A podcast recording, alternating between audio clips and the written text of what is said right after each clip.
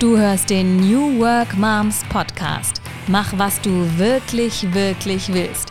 Mit Eva Stiekema und Jenny Winkler. Folge 25. Frauen, die uns inspirieren. Heute leider ohne Eva, aber dafür mit Mareike Fuis. Ich spreche heute mit der ganz wunderbaren Mareike Fuis. Sie ist Speakerin, Coach, Yogalehrerin und auch Mutter. Ihr Thema ist Veränderung. Aber sie hat noch ganz, ganz viele andere Herzensthemen, unter anderem Inklusion. Du sprichst auf deiner Seite von, du stehst für radikale Emotionalität. Das finde ich auch der Hammer. Ich bin total gespannt. Und eben in unserem Vorgespräch hast du schon gesagt, von wegen Veränderung. Du hast dich in den letzten 18 Monaten mindestens zehnmal anders vorgestellt. Was heißt das denn? Wie hast du dich denn in den letzten 18 Monaten verändert, liebe Mareike? Hallo Jenny erstmal. Danke für die großartige Vorstellung. Hm, die Frage ist ja, auf welcher Schicht ähm, der Persönlichkeit und des Wirkens findet die Veränderung statt? Natürlich stellt sich vor unterschiedlich, unterschiedlichen Zielgruppen unterschiedliche Schwerpunkte in der Vorstellung, je nachdem beispielsweise, wenn ich als Speakerin auf der Bühne stehe, das, was für die Zielgruppe relevant ist. Aber wichtig ist natürlich, dass es immer am Kern ist. Ja, wenn ich beispielsweise auf einer Eventmesse äh, mich vorstelle, dann stelle ich das in den Vordergrund, worum es eben auch in meinem Talk geht und worüber der Connex zu der Eventmesse ist und zu den Dingen, die dort stattfindet. Wenn ich gebucht werde von einer Firma für eine CSR, also Corporate Social Responsibility Veranstaltung, da geht es nämlich vor allem über die Themen Diversity beispielsweise und Umgang mit Veränderung. Also das sind die Sachen, worin sich das ändert. Das ist das eine. Und das andere ist, dass mir in den letzten 18 Monaten und ganz besonders nochmal in den letzten Monaten seit März, ne, Zeitrechnung C, Corona, ähm, und da bin ich, glaube ich, nicht alleine, sich viele Dinge nochmal viele Dinge nochmal stärker beleuchtet wurden und viele Dinge klarer geworden sind hinsichtlich, was ist wirklich wichtig, was sollte vielleicht gelassen werden oder was ist eher am Rande oder was wird nicht mehr gebraucht? Also, für mich war so gerade diese letzten Monate auch so eine Zeit, wo, hm, Dinge, die vorher schon nicht so rund liefen, gnadenlos, äh, ans Licht geholt wurden und da so eine Art, ich sage mal, Zerstörungsenergie drauf ging, die dazu führte, dass man sich damit auseinandersetzen musste. Und das ist ein extrem klärender Prozess. Ja. Ja, absolut. Ich glaube, Veränderung, da gehen gerade ganz viele durch. Genau aus diesem Grund und dieser speziellen Zeit. Wir zwei haben uns ja auch noch mal besser kennengelernt gerade. Ich würde sagen, ab März haben wir angefangen miteinander zu arbeiten, ne? Also, du warst meine, sagt man Coachin? Wie sagt man das eigentlich weiblich? You were my female coach. Sozusagen. Mhm. Ich kann ganz klar sagen, du hast auf jeden Fall auch bei mir Veränderungen gemacht. Also zum einen sage ich mir jetzt immer noch, liebe Mareike, dass ich großartig bin, weil deine Aufgabe für mich war, ich soll mir immer aufschreiben, ich bin großartig. Es hat was mit mir gemacht.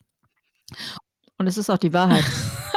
das, ja, da kommen wir auch schon gleich zu unserem Thema. Ähm, mir geht es heute vor allem um das Thema Selbstwert und Selbstwertschätzung. Ich glaube, dass nämlich ganz, ganz viele Mütter, die noch von nicht so all, allzu langer Zeit Mutter geworden sind und da eben dann eine große Veränderung durchgemacht haben, weil sie nämlich aufhören mussten zu arbeiten erstmal, um sich ein bisschen mehr um das Kind zu kümmern oder nicht mehr ganz so viel arbeiten konnten und dann man plötzlich einfach so seinen Fokus verlagern darf, aber auch irgendwie muss und man leider die Wertschätzung für das Muttersein einfach nicht so groß ansieht irgendwie. Zumindest ging es mir so. Und dann habe ich immer gedacht, äh, ich mache ja den ganzen Tag nichts. Ich bin ja nicht so viel wert, gerade weil es wird mir nicht vergütet.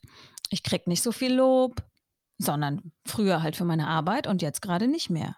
Und wenn man dann wieder anfangen möchte zu arbeiten, dann fühlt man sich erstmal ein bisschen klein. Das war so mein Punkt, an dem ich zu dir kam und es hat mir äh, sehr geholfen und mich sehr vorangebracht. Aber das hast du bestimmt doch schon bei mehreren Müttern beobachtet, oder? Ja, also ich möchte ähm, in zwei Richtungen auf die, ähm, auf die Frage oder auf den Impuls antworten, weil zum einen ist das, was du eben geschildert hast mit den Frauen, die zur Mutter werden, vor berufstätig waren und wie sich das dann so anfühlt, wenn man nur noch mit seinem Kinderwagen durch die Gegend schiebt oder das Kind im Tragetuch vor seinem Bauch trägt oder wo auch immer man es trägt.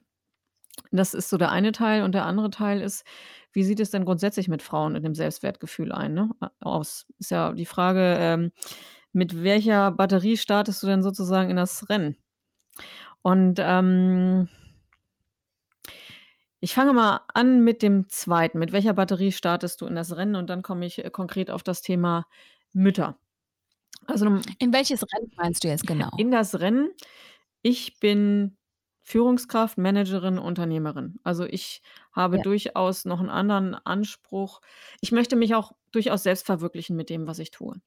So. Und das Thema Sichtbarkeit ist für viele Frauen schwierig. Woran liegt das?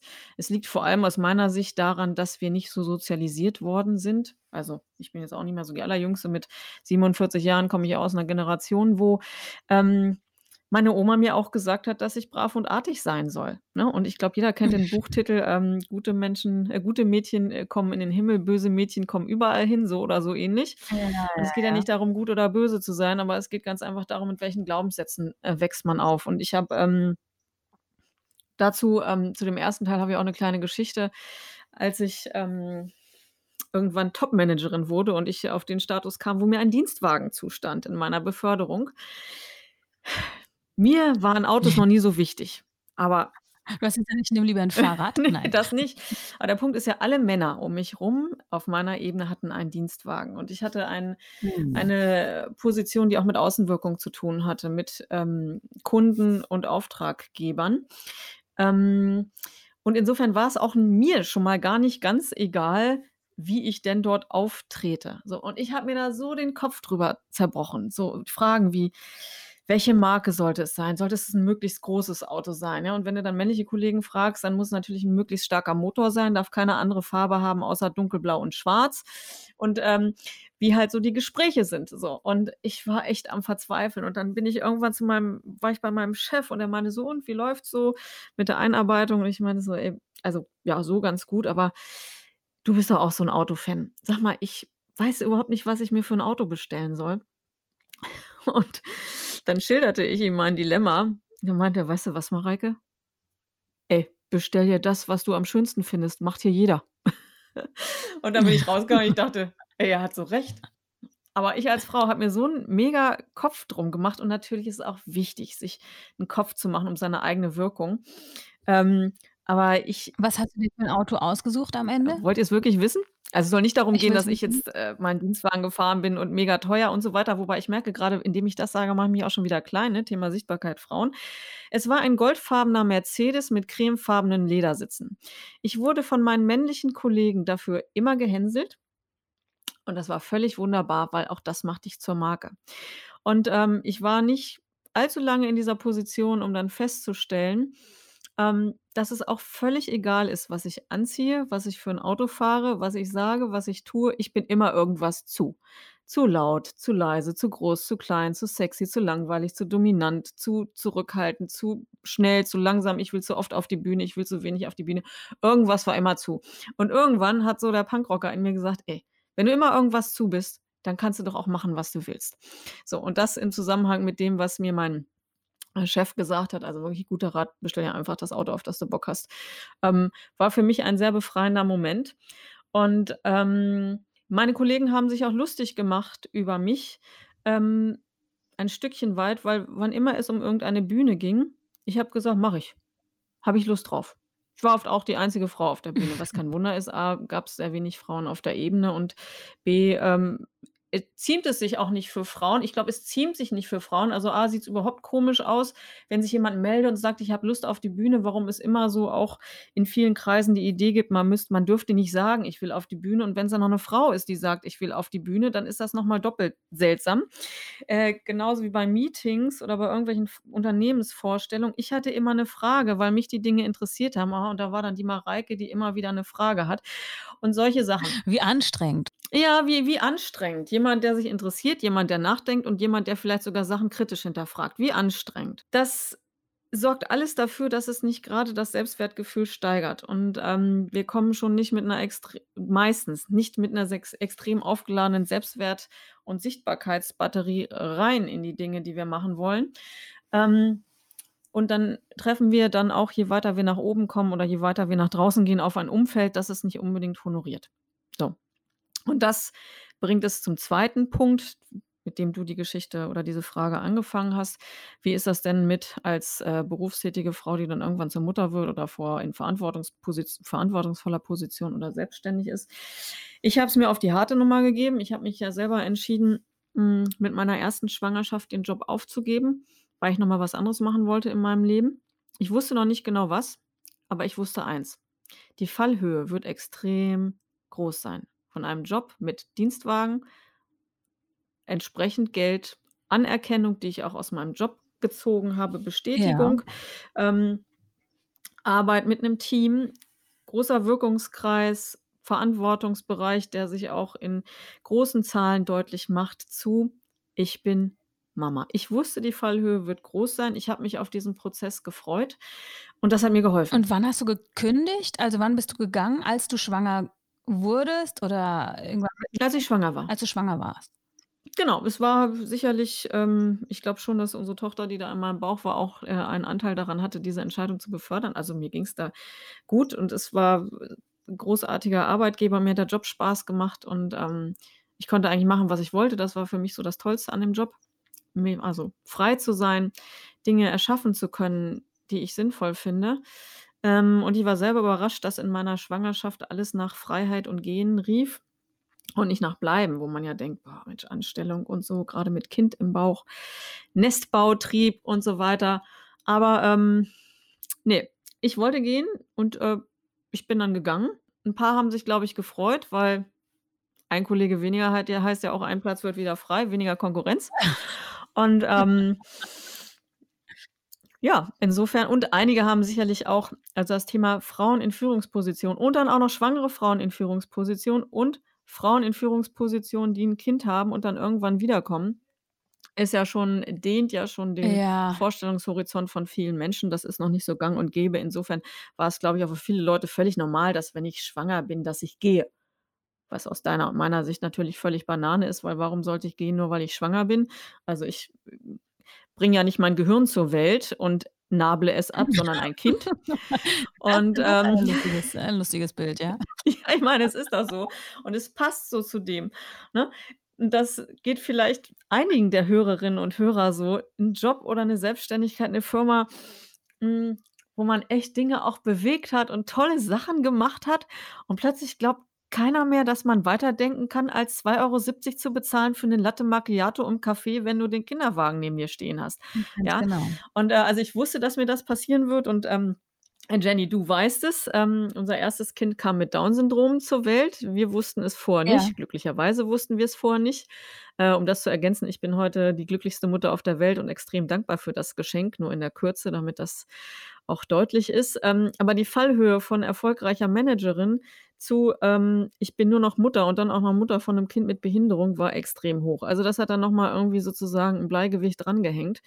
Und ich erinnere mich an so einen Tag, wo ich, äh, hier in Bonn also, ich lebe in Bonn, am Rhein spazieren gegangen bin mit unserer Tochter im Tragetuch an meinem Bauch und auf der einen Seite war ich der glücklichste Mensch auf der ganzen Welt. Ich habe mir nichts mehr gewünscht, als Kinder zu kriegen und auf der anderen Seite habe ich so mit mir gehadert und mich gefragt: „Soll das jetzt immer so weitergehen?“ Und das, obwohl ich wusste, dass der Prozess hart sein wird. So, es hilft, es vorher zu wissen, aber es bewahrt einen nicht vor dem Loch, aber das ist auch gut, weil Krisen sorgen für Veränderung und wenn man sich an seinen Tiefen kennengelernt hat, dann ist das mit den Höhen auch noch weitaus einfacher und man kann durch ganz andere Dinge noch sehr viel leichter durchgehen. Also, lange Geschichte kurz, ich kann total verstehen, was du sagst. Es liegt einfach daran, dass grundsätzlich in unserer Gesellschaft eigentlich die wertvollsten Dinge am schlechtesten bezahlt werden. Du Mutter, ja. Erzieherin, Ja. Lehrerin, Pflegerin. Krankenpflegerin, Mhm. Altenpflegerin. Ich sage jetzt mal immer die weibliche Form, weil ich glaube, was man mit Fug und Recht sagen kann, dass der Großteil dieser Professionen von Frauen ausgeübt wird. Und Ähm, diese Musiker. sogenannten Musiker, ja, Musiker, ja, Musiker und Musikerinnen. Da gibt's bestimmt auch noch 'ne Gender Pay Gap zwischen Musikerinnen und Musikern. Ähm, bei Künstlerinnen und Künstlern grundsätzlich, Schauspielerinnen und Schauspieler. Ähm, dass vor allem eben diese Care-Berufe unter diese Mutter fällt ja unter Care-Beruf, also Pflege Ja. Fürsorgeberuf, Mhm. ähm, einfach monetär nicht honoriert werden. Und wo bekomme ich denn die Bestätigung her, wenn ich sie mir nicht selber ziehe? Das ist das ist heute so. Das sollte man vorher wissen, aber vor allem sollte man sich davon nicht ins Boxhorn jagen lassen. Also, mit dem vorher wissen, äh, finde ich, hm, keine Ahnung. Ich glaube, das stellt man sich einfach nicht die Frage. Bevor man nicht Mutter ist, äh, kann man sich das einfach nicht vorstellen. Also, selbst wenn einem das erzählt wird, ist es erst mal was, was an einem vorbeigeht, glaube ich, ähm, dass man das nicht so weiß. Und ich dachte auch: „Ja klar, ich werde einfach ganz toll wieder arbeiten.“ Und ehrlicherweise muss ich auch sagen, mit dem ersten Kind ging das noch. Also, mit Matti, auch mit Down-Syndrom, ging das ganz gut noch zu arbeiten. Als ich dann 2 Kinder bekommen habe du hast ja auch 2 Kinder, dann fand 'n bisschen Mhm. schwieriger, einfach mit der Organisation und auch mit meiner Energie. Mit 2 Kindern, äh, irgendwie das hinzubekommen. Jetzt langsam geht's wieder, aber trotzdem, jetzt grabe ich mich grade aus diesem Loch immer noch heraus. Ja, in diesem Prozess befinde ich mich immer noch. Und es ist einfach schwierig, sich selber das einzugestehen, dass man absolut wertvolle Arbeit geleistet hat, in meinem Fall jetzt die letzten 4 Jahre, wo man eben nicht so viel bezahlte Arbeit gemacht hat. Ja. Ja, das ist wichtig. Und wie du selber festgestellt hast, das reicht nicht.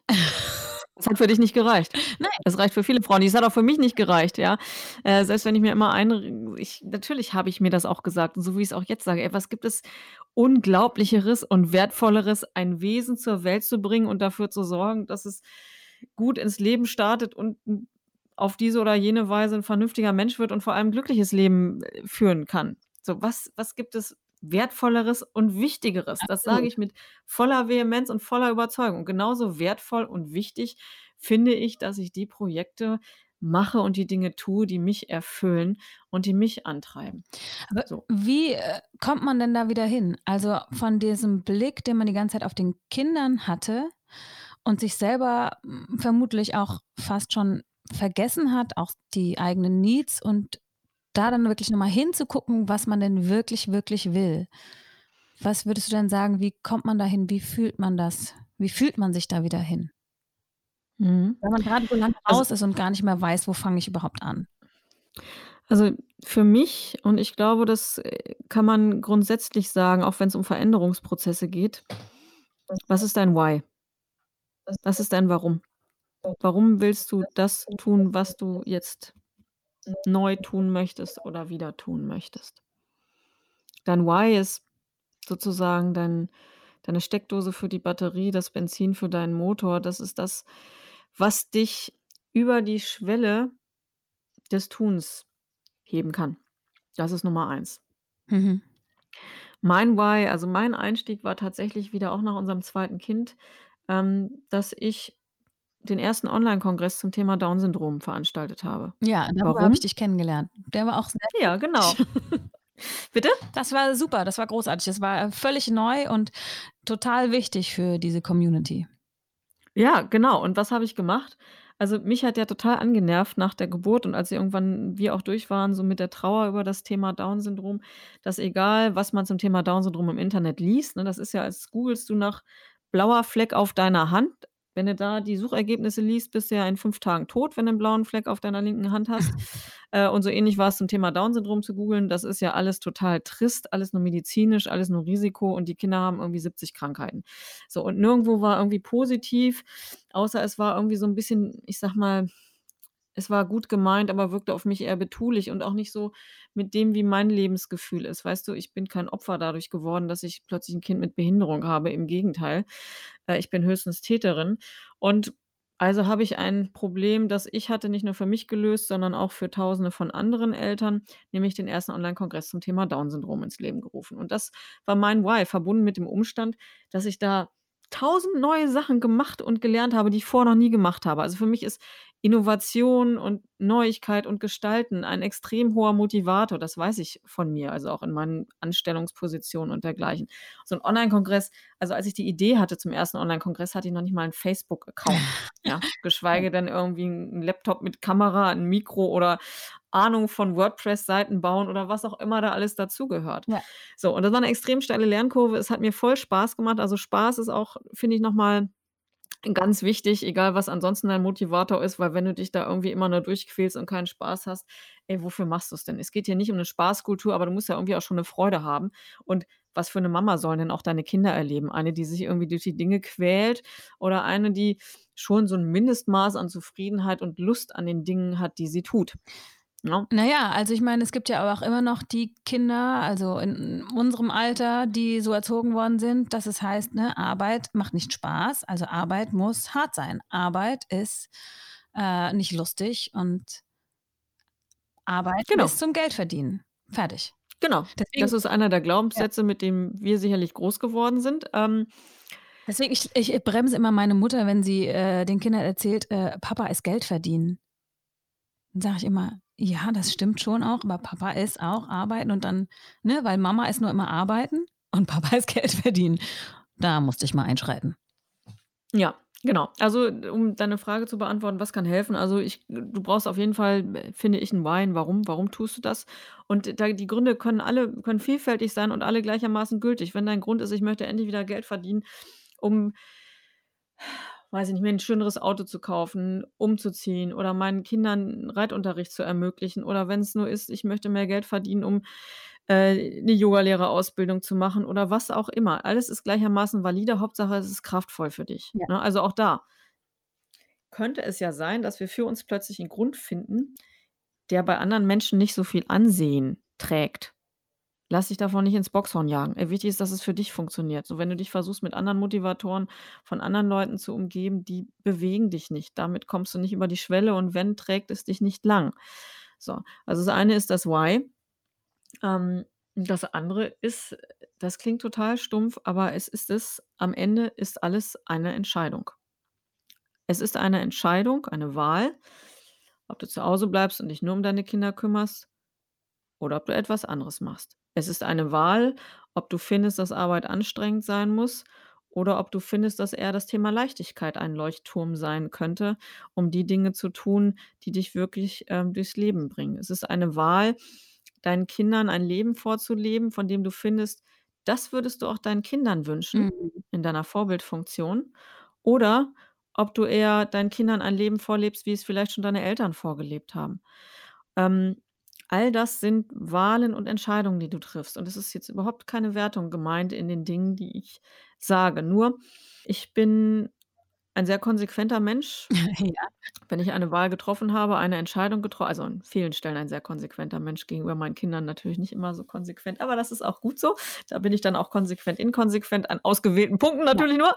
Klar. Ähm, als autodidaktische Pädagogin, wie wir ja ja, die meisten sind hier.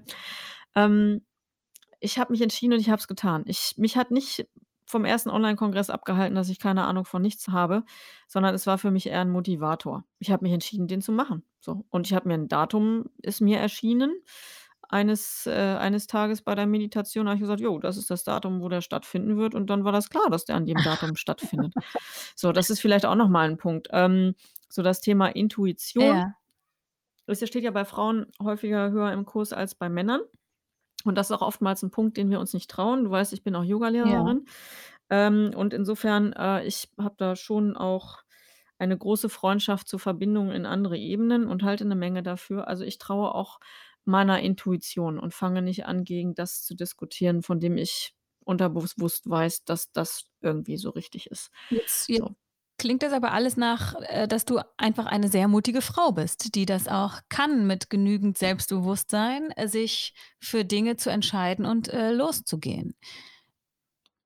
Hm, ich überlege grade, ähm was 'ne gute Gegenantwort auf den Punkt mutig ist, ne? Weil wenn du sagst: „Ich bin eine sehr mutige Frau“, dann kann ich damit in so 'ne Ecke gestellt werden, die dann heißt: „Ja, Mareike, die ist mutig, aber ich könnte das nicht“, ne? Das ist so wie ich hatte auch schon mal Eltern beraten, die schwanger waren mit dem Baby mit Down-Syndrom und nicht wussten, ob sie's zur Welt bringen sollen oder nicht. Und da hörte ich auch: „Mareike, du bist so eine starke Frau.“ Das ist A nicht so. Also, was vielleicht mutig ist, äh, ist, dass ich mich den dunklen Seiten stelle. Und das sorgt dann am Ende auch wieder für Stärke. Wenn du dir klar bist über deine dunklen Seiten und davor keine Angst hast, dann macht dich das automatisch Mhm. stärker, äh, Jenny. Das wird dir vermutlich nicht anders gegangen Ja. sein in den letzten Jahren.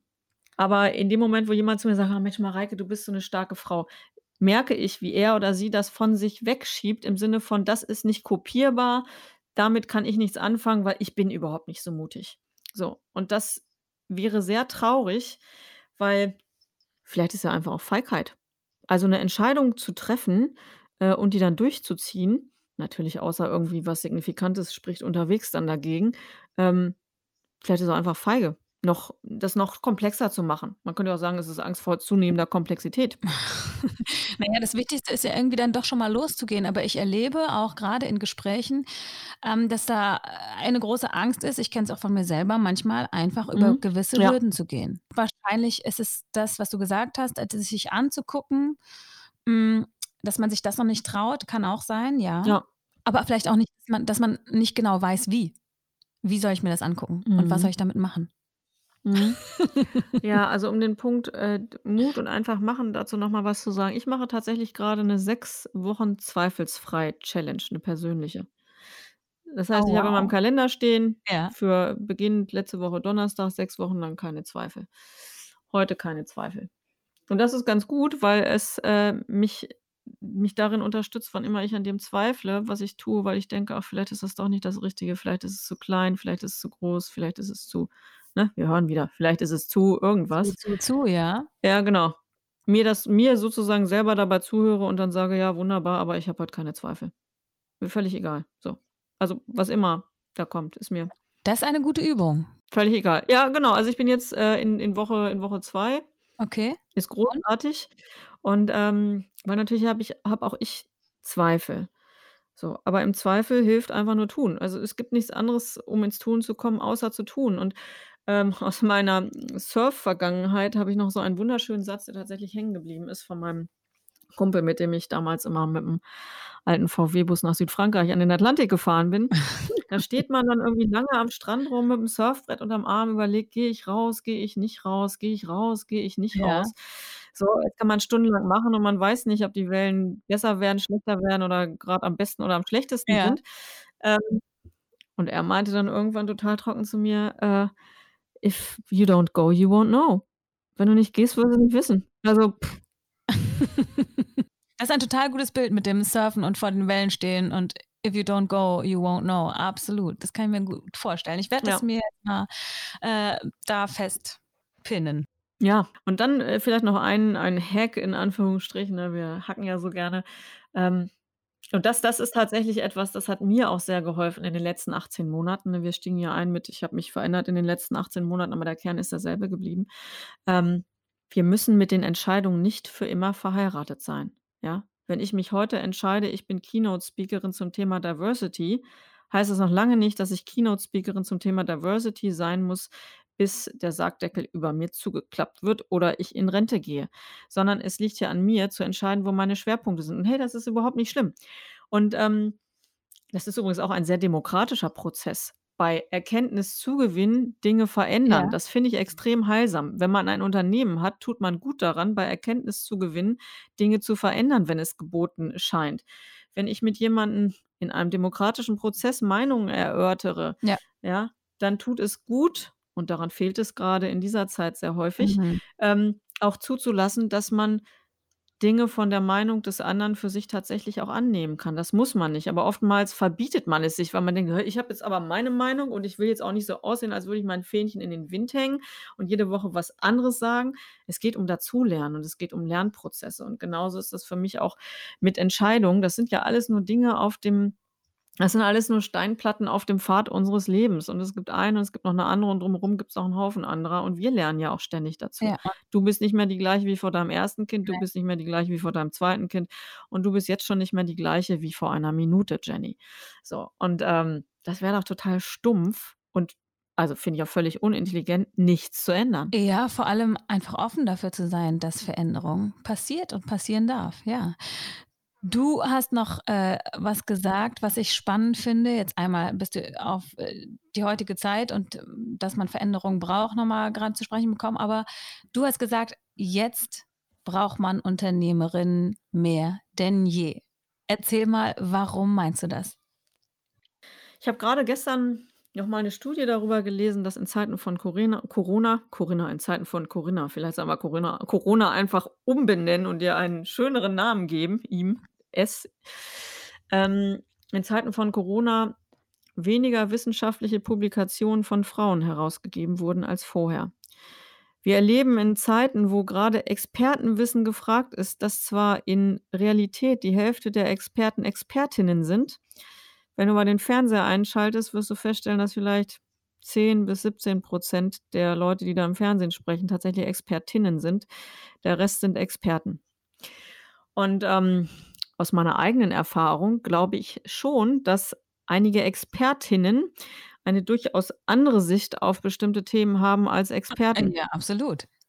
Ja, ganz einfach, weil's weil's Frauen sind und ich will jetzt nicht auf über Unterschiede von Frauen und Männern und Schubladen jetzt sprechen zu kommen, aber wir wissen, wer in den letzten Monaten zu Hause geblieben ist mit Lockdown, wer Homeschooling, Home Kindergarten, Home Everything gemacht hat, ja? Selbst in Zweierwerbsfamilien war es in den allermeisten Fällen so, dass die Frau diejenige ist, die zurückgesteckt hat, weil sie A entweder ohnehin schon weniger verdient als der Mann und dann überlegt man sich ja, was macht denn Sinn, auf wessen Arbeits legen wir den Fokus, äh, und B, weil die Nähe zu den Pflege-Fürsorgethemen auch schon vorher größer war.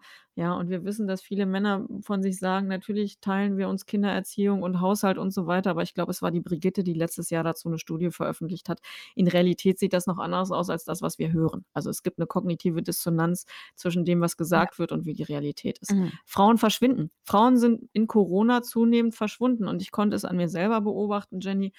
Wenn du den ganzen Tag damit beschäftigt bist, mit deinem Partner zu jonglieren, welche Stunden du rausschälen kannst, damit du auch was machen kannst, mit den Kindern Homeschooling, Home Kindergarten machst und du auch noch den Spirit hochhalten, ähm, musst und möchtest auch für deine Kinder. Ähm, ich hatte nicht mehr viel Kapazitäten übrig für Rebellion und für laut aufsprechen und das, Ja. äh, wird vielen anderen Frauen ist das gleichermaßen gegangen und irgendwo habe ich gelesen, vielleicht auch einige von den Zuhörerinnen hier, ähm, dass Corona tatsächlich das Thema Gleichberechtigung um mindestens 1 bis 3 Jahrzehnte zurückgeworfen hat, ne? Frau an den Herd. Hm. Und, ähm, jeder Lebensentwurf ist valide, ähm, und man kann so was auch mal temporär machen, aber als Dauereinrichtung ist das nicht geeignet. Und wenn ich nach vorne schaue auf die Wintersaison und mir die Regelungen für Schule und Kindergarten angucke, dann frage ich mich, wie viele Wochen ich durchgängig vormittags arbeiten kann, wenn die Kinder eigentlich im Kindergarten oder in der Schule sind, äh, oder an wie vielen Tagen ich die Kinder dieses Jahr Früher abholen mit musst. ja, weil zu Hause habe, weil sie genießt haben, weil in der Nachbarklasse 'n Corona-Fall ausgebrochen ist oder Mhm. in der Nachbargruppe im Kindergarten. Ja, und da denke ich doch: „Ne, so kann man das doch nicht gestalten, wenn man das Modell Frauen arbeiten im Hintergrund hat.“ Ja. Ja, das ist einer der Gründe, warum wir jetzt Unternehmerinnen mehr denn je brauchen, um tatsächlich auch Position zu beziehen, zeigen, dass sie da sind und ihren Kindern weiterhin alternative Welten vorzuleben. Wir sprachen eben schon da drüber, zu dem, was vor 20 Jahren gelebt wurde. Ja, und auch um zu zeigen, dass Vereinbarkeit von Beruf und Familie und Erfüllung im Beruf funktioniert. Und das ist auf die eine Art und Weise habe ich ja grade gesagt, dass die letzten Monate mit Corona eher Frauen haben verstummen lassen, aber auf die andere Art denke ich, dass es, ähm, auch Riesenchancen birgt für das Thema Frauen im Beruf, weil nämlich der zunehmende Fokus auf Digitalisierung, Homeoffice und viele Firmen jetzt auch gelernt haben: „Oh, Homeoffice ist doch nicht so böse, wie ich vorher dachte.“ Leute arbeiten tatsächlich zu Hause, Ja. äh, so und kochen sich nicht nur Kaffee und putzen das Bad. Ähm dass das dazu führt, dass auch zunehmend mehr Frauen tatsächlich das Internet online für sich entdecken, ähm, und auch mehr Frauen von zu Hause arbeiten können, dass das Thema Präsenzpflicht auch tatsächlich 'n bisschen schwächer wird. Das ist so der Blick nach vorne. Und vor allem glaube ich tatsächlich, dass auch mehr Frauen gefrustet sind von dem, was in den letzten Monaten passiert ist. Also, auch einfach der Druck steigt, um tatsächlich mehr in die Sichtbarkeit zu gehen, um zu sagen: „Hey, so das, was wir in den letzten Monaten erlebt haben, um zu verhindern, dass das so noch mal passiert, wird es mal Zeit, dass wir was ändern.“ Ja. Also, insofern, ähm, wir brauchen mehr Unternehmerinnen, die einfach auch dranbleiben, neue Dinge auf die Beine stellen und zeigen, dass es auch anders geht. Ja, einfach Neben dem auch andere ja. Sachen ausprobieren und sich einfach selber verändern, ne? Sich trauen, da mal zu gucken, was kann ich denn jetzt in dieser Zeit machen und wie kann ich das nach außen bringen und auch sichtbar werden. Das ist absolut auch gerade mein Thema, ja. Genau. Und Flexibilität ist für mich eine der absoluten Stärken von Frauen. Wir sind von der Natur aus für Flexibilität gebaut, ja, sowohl körperlich als auch mental. Es geht darum, den Fortbestand der Menschheit zu sichern und dafür muss man flexibel sein. Ein großes Talent, was wir jetzt nutzen sollten. Da hast du recht. Ja. Wir haben zum Schluss immer noch ein Good Deed of the Week, wo du sagst, das ist was, was ich gerne unterstütze, wo ich mich engagiere, was mir wichtig ist. Gibt es da was, was wir ganz kurz mal erwähnen dürfen? Ja, ich, äh, ich ich ich schwanke darf ich auch 2 sagen? Na klar, darfst du auch 2 sagen. Ja, also ich meine, du wirst wirst es ahnen, ein ein Herzens eine Herzensinstitution ist für mich das Down-Syndrom-Infocenter, ein, ähm, Verein, der Eltern von Kindern mit Down-Syndrom oder auch, äh, schwangere Eltern mit Down-Syndrom berät, unterstützt, äh, viermal im Jahr eine wunderbare Zeitschrift „Leben mit Down-Syndrom“ herausgibt, die sehr fachlich ist und auch Mhm. Dinge, ähm, aufnimmt, die man nirgendwo anders findet und, ähm, auf einem extrem hohen Niveau. Und, ähm, ja, das Down-Syndrom-Infocenter finde ich großartig. Und, äh, die haben auch eine Down-Syndrom-Akademie für ältere Menschen mit Down also Down-Syndrom, also Jugendliche mit Down-Syndrom, nicht ältere, nicht ganz ältere, Jugendliche mit Down-Syndrom, wo die so Schreibwerkstätten und dergleichen machen. Das ist also das das eine. Ähm, und das andere Thema, was mir jetzt gerade auch noch besonders aktuell am Herzen liegt, weil wir unsere Tochter jetzt eingeschult haben auf eine inklusive Regelschule, was nicht selbstverständlich ist. Auch 12 Jahre nach Verabschieden der UN-Behindertenrechtskonvention ist es immer noch nicht selbstverständlich, dass Kinder mit Down-Syndrom inklusiv eingeschult werden. Den Mittendrin e.V. aus Köln, Ja. der extrem aktiv ist zum Thema Inklusion, ähm, 'n super Newsletter rausbringt und, ähm, das ist so eine wertvolle Arbeit und das ist so wichtig, weil, äh der Titel eines Vortrags, den ich gehalten habe, ist, ähm: „Inklusion ist für die anderen“, und das sind wir. Ja. Denn wir, und damit meine ich jetzt nicht wir als Eltern von Kindern mit Down-Syndrom, äh, sondern wir als Menschen, die in diesem Land leben, profitieren von Inklusion. Ja, die, die meinen, dass sie's am wenigsten brauchen, brauchen's am meisten. Jeder profitiert davon, wenn sein Kind in der Klasse individuell betrachtet wird in seinen Fähigkeiten und Förderbereichen, ja? Da ist meine Tochter mit Down-Syndrom eher 'ne Minderheit. Das trifft alle durchschnittlich Begabten, alle Förderkinder und alle Ja, Hochbegabten. ganz genau. Ja. Und das finde ich auch sehr schade, dass man als Eltern von einem Kind mit Behinderung da immer in diese Position gestellt wird, als wäre das nur unser Thema, aber das stimmt nicht. Das ist das Thema für alle, Inklusion. Ja, und das ist so spannend. Ich habe jetzt auch schon in den ersten Wochen das noch ergänzt, ähm, Eltern erlebt bei uns an der Schule, die auf mich zugekommen sind und gesagt haben das ist das 1. Kind mit Down-Syndrom an der Schule, die machen da noch nicht so lange Oh Inklusion. wow, okay. Ähm, die auch das einzige aktuell, Mhm. ähm, und das einzige Kind mit 'nem Integrationsassistentin. Und, ähm, Eltern sind auf mich zugekommen, haben gesagt: „Mensch, wir finden das so toll, dass eure Tochter jetzt bei uns an der Schule ist. Das macht das Leben so bunt und wir hätten so gerne so viel mehr davon in unserer Klasse.“ Und das hat mich echt berührt, zu das auch diese Seite zu erleben, dass da auch der Wunsch und ein Sehnen danach ist, andere Welten zu erleben, so für sich selber und auch für seine Kinder. Ja, und das ist auch wunderschön, dass sie sich getraut haben, dich anzusprechen. Ich finde, das erlebe ich nämlich auch sehr, sehr häufig, dass Eltern sich irgendwie gar nicht trauen, darüber zu sprechen, auch wenn sie Fragen hätten. Ja, hätte ich auch ganz ehrlich, hätte ich vor der Geburt unserer Tochter mir auch nicht getraut, ne? Wir haben einfach keine Ahnung. Wir haben keine Ahnung, weil es keine Inklusion gibt und wir Menschen mit Behinderung nur vereinzelt im Alltag sehen und schon gar nicht irgendwie an Arbeitsstätten. Also, ich habe noch keinen Menschen mit Down-Syndrom hier in Bonn an irgend 'ner Kasse gesehen, beispielsweise oder im Supermarkt Sachen einordnend. Ich weiß, es gibt 1 oder 2, aber es ist dann gibt's mal 'n Plakat von Bethel, das ist wunderbar und da ist dann jemand auch mal mit Down-Syndrom drauf und das ist auch alles gut, aber das, äh, reicht ja nicht, ne? Ich habe an anderer Stelle schon mal gesagt: „Ich freue mich endlich auf das erste Coca-Cola-Plakat, wo jemand mit Down-Syndrom drauf ist.“ Nicht, weil ich Coca-Cola so gut finde, aber weil es zeigt, dass ein Thema mehr in der Mitte ankommt und es gibt, ähm ja, die Marktmacht und das Anzeigenbudget von Coca-Cola ist einfach umso ungleich riesiger als das vom DS Info Center. Dann sollen die das doch bitte dafür verwenden, Menschen mit Down-Syndrom abzubilden. Da hast du absolut ja. recht. Also, das verlinken wir auf jeden Fall. Mittendrin e.V. hatten wir schon einmal erwähnt, das machen wir aber trotzdem. Und natürlich absolut das DS Info Center. Das machen wir. Liebe Mareike, vielen, vielen Dank. Magst du noch einen letzten Satz sagen zum Thema Selbstwertschätzung? Für vor allem Frauen und Mütter. Du machst das großartig. ja, und damit beschließen wir diesen Podcast. Vielen, vielen Dank, Mareike. Danke dir. Tschüss. Tschüss.